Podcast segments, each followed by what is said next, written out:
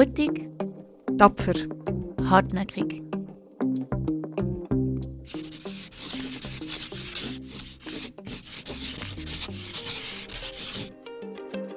Brava Podcast.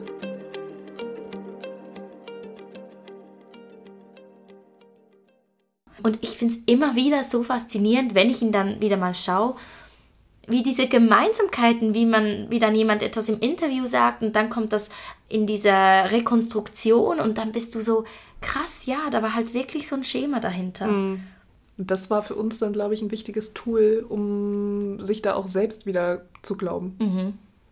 Und die Macht über diese Situation zurückzubekommen. Mhm.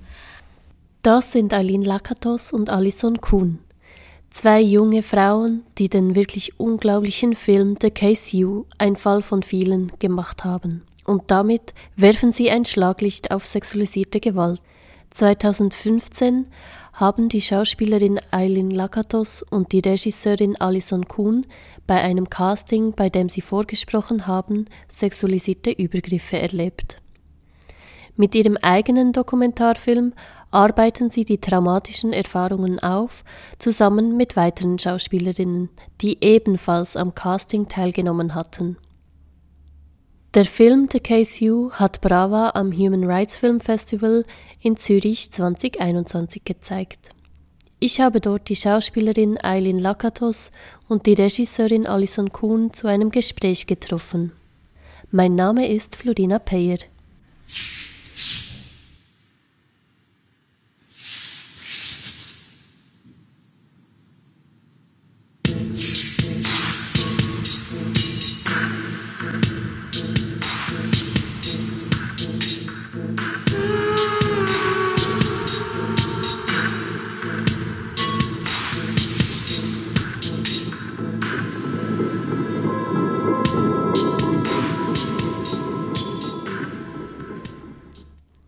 Film The Case You beginnt mit Szenen aus Interviews der fünf Schauspielerinnen, die rückblickend erzählen, was ihnen am Casting widerfahren ist.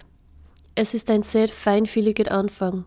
Man lernt die Schauspielerinnen kennen und kämpft als Zuschauerin in kürzester Zeit mit den Tränen. Der Film geht unter die Haut und berührt. Ich habe mich zutiefst traurig und gleichzeitig unglaublich wütend gefühlt, als ich mir den Film angeschaut habe. Wut war eines der Kerngefühle, welches Alison Kuhn als Regisseurin ganz bewusst aufgegriffen hat. Also Wut war ja auch echt für uns beim Drehen ein wichtiges Element, äh, weil Wut auch gerade weibliche Wut oft medial gar nicht so aufgegriffen wird.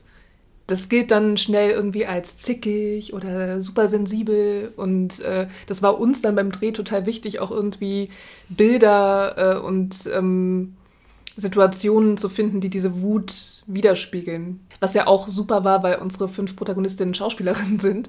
Deshalb konnten wir dann natürlich sehr experimentell äh, miteinander wirklich arbeiten. Und ähm, das äh, war, glaube ich, auch ganz wichtig, auch um diese Opferrolle in Anführungszeichen, ich mag das Wort gar nicht, äh, um die zu umgehen und um die Frauen als, ähm, ja, als aktiv darzustellen und nicht nur als Menschen, denen was passiert ist.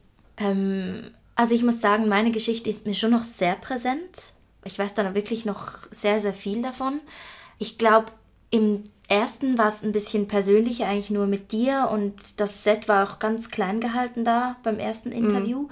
Und beim zweiten waren dann die anderen Mädels dabei und das war dann aber auch mega so unterstützend. Also wenn man dann auch gemerkt hat, hey, denen ist das auch passiert, so in dieser Form und Art und Weise.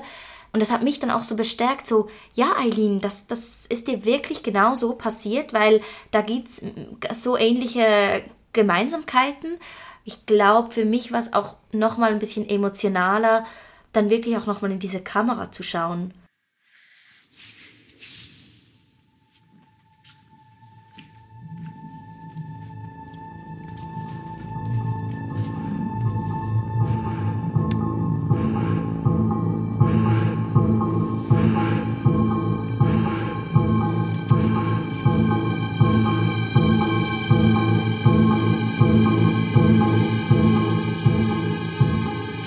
Nächste Mal hau ich dir in die Fresse. Im Casting wurden die Frauen gezielt ausgenutzt. Sie wurden dazu gezwungen, eine Rolle zu spielen, sich anfassen und gewaltsam anschreien zu lassen und dabei mitzuspielen. Die Casting-Crew verunsicherte die jungen Frauen bewusst, um sexualisierte Gewalt ausüben zu können. Und genau das ist, was im Kern der Machtausübung steht das Gefühl zwischen was Recht und was Unrecht ist, so stark zu erschüttern, so dass Gewalt angewendet werden kann. Im Film The Case You wurden die Szenen des Castings und der Übergriffe rekonstruiert und dann in Interviews und in der Gruppe reflektiert. Dies, um die Erinnerungen einerseits sichtbar zu machen und andererseits verarbeiten zu können. Und ich finde es auch immer wichtig dazu zu sagen, dass wir die Szenen, also diese Casting-Situationen nicht nachgespielt haben, sondern wir haben sie quasi rekonstruiert, aber ähm, in dem Moment reflektiert, was man gedacht hat und oder was man gerne gesagt hätte. Also wir haben jetzt nicht wirklich äh, durchgespielt, äh, ohne zu kommentieren, was da passiert ist. Es wäre auch total retraumatisierend gewesen. Ähm, ja, sondern haben die Chance ja genutzt, um Unausgesprochenes jetzt irgendwie äh, an die Oberfläche zu kriegen. Und dann haben wir natürlich gemeinsam nochmal darüber reflektiert. Äh, ich finde es auch total interessant, wie anders man sich erinnert, wenn man sich wirklich räumlich durch die Situation bewegt und nicht nur auf dem Stuhl sitzt und was erzählt. Und ich muss auch jetzt sagen, so der Film, den haben wir jetzt, der läuft jetzt auch schon länger, so ein Jahr. Mhm. Ähm, und ich finde es immer wieder so faszinierend, wenn ich ihn dann wieder mal schaue wie diese Gemeinsamkeiten, wie man, wie dann jemand etwas im Interview sagt und dann kommt das im, in dieser Rekonstruktion und dann bist du so, krass, ja, da war halt wirklich so ein Schema dahinter. Mhm. Ja, wenn man ja irgendwie anfängt, seine eigenen Erinnerungen in Frage zu stellen. Mhm. Und das war für uns dann, glaube ich, ein wichtiges Tool, um sich da auch selbst wieder zu glauben. Mhm. Und die Macht über diese Situation zurückzubekommen. Mhm. Ähm, weil eben genau mit diesen Sachen, dass ich sagen konnte, hier hätte ich gerne gesagt, hey, stopp. Kann mir vielleicht jemand helfen? Ähm, ja, da habe ich irgendwie die Macht über diese Situation wieder zurückgeholt. Und dann habe ich ihm so gesagt, ja, ich bin Eileen, ich bin gerade 19 geworden und ich freue mich total, jetzt hier zu sein. Habe das Blatt auch fallen gelassen und bin da halt ganz nach vorne so zu diesem Punkt und habe so innerlich so, okay, Eileen, du kennst das vom Theater, jetzt einfach gib dich in diese Emotionen, dir passiert schon nichts. Die, das sind ja Leute, ne? die würden dir schon helfen. Dann plötzlich habe ich so seine Hand so hier gespürt und ja, ich, ich, hab, ich weiß nicht mal, was ich da noch gesagt habe, ob ich überhaupt was gesagt habe, weil seine Hände, die gingen dann, die gingen dann wirklich zu meinen Brüsten und immer weiter und bis ja ganz nach unten und zwischen meine Beine und auf, an meinen Po und ich war einfach nur so da und ja, hab einfach gehofft, dass mir da jemand hilft.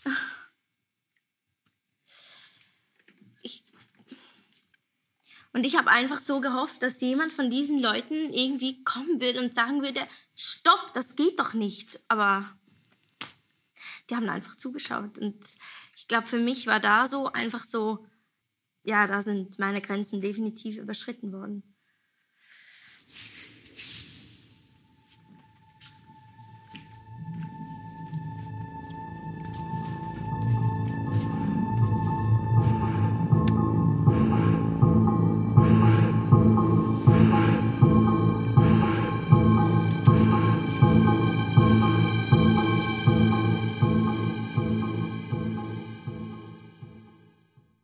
Der Regisseur, der für diesen perfiden Machtmissbrauch verantwortlich ist, sagte, dieses Casting wäre ein Experiment gewesen und er wollte damit zeigen, wie weit Schauspielerinnen gehen würden, um eine Rolle zu erhalten. Die Schauspielerinnen reichten gegen ihn sowohl eine Klage in Deutschland wie auch eine Klage in der Schweiz ein. Eine Anzeige gegen sexualisierte Gewalt konnte nicht gemacht werden, da die Frist dafür schon abgelaufen war. Deswegen klagen die betroffenen Frauen in erster Linie gegen Persönlichkeitsrechte, um sicherzugehen, dass das Bildmaterial nie verwendet wird. Ich muss ja sagen, wir sind halt immer noch, ähm, noch hatten, haben noch kein Urteil. Das ist immer noch ähm, hängig, sage ich jetzt mal. Ähm, und wir klagen ja auch nur auf die Persönlichkeitsrechte. Also unser Ziel ist jetzt sicher mal, dass unsere, unser Bildmaterial und Tonmaterial sicher nie rauskommt, dass dieser ähm, dass diese Produktionsfirma, dieser Regisseur gar nie mehr etwas machen darf ähm, und dass wir vielleicht auch doch noch für die, für die, die die Übergriffe erlebt haben, dass wir da auch noch irgendwas machen können. Die Übergriffe sind wie auch schon verjährt bei den also bei allen von uns. ah, es ist, ja, und ich meine, man muss einfach dazu sagen, das Schweizer Rechtssystem steckt einfach im Mittelalter fest. Ja, ich war wütend auf mich selber, weil ich dachte einfach, mein Gott, Eileen, jetzt bist du irgendwie 18 oder 19 Jahre alt und du kannst nicht mal Nein sagen. Also ich meine, was hast du denn gelernt in deinem Leben? Also ich war einfach und ich hatte natürlich einfach eine Scham. Also ich meine, ich wusste auch nicht genau, was jetzt auf dieser Kamera zu sehen ist. Und ich will das auch nie sehen, ehrlich gesagt. Also ich will nie das Gesicht sehen, das ich da in diese Kamera gezeigt habe. Und ich will auch nicht, dass das meine Eltern sehen müssen oder meine Freunde oder meinen, mein Freund. Das will ich nicht, dass die das, ja, dieses Bild, das muss man nicht sehen.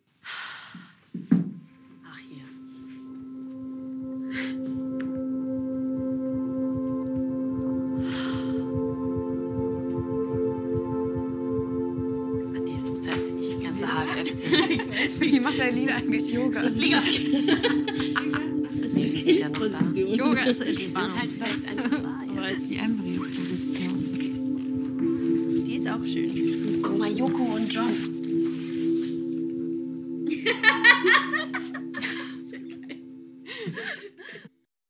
Ich bin entsetzt darüber, wie dieses Casting dazu geplant war, junge Frauen sexuell zu belästigen und dies auf einer Kamera aufzuzeichnen. Den Frauen wurde weisgemacht, es handle sich beim Casting ja nur um ein Schauspiel und ihre Rolle als Schauspielerinnen wurde somit komplett ausgenutzt. Ich frage mich ein bisschen naiv, wie ist so etwas möglich? Was geht da in der Filmindustrie ab?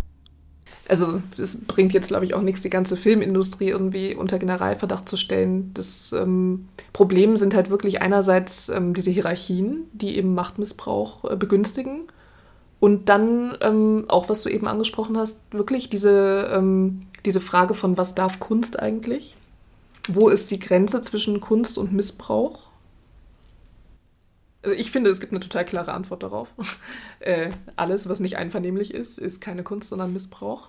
Äh, aber das wird ja oft ein bisschen verzerrt. Aber es gibt sie natürlich, diese Menschen, ähm, die Machtmissbrauch ausüben. Und ich glaube aber auch, ich meine, jetzt haben wir hier das Human Rights Film Festival. Es gibt Female Act, es gibt Swan, das sind äh, Brave, oder die sich äh, jetzt alle für diese Themen auch stark machen.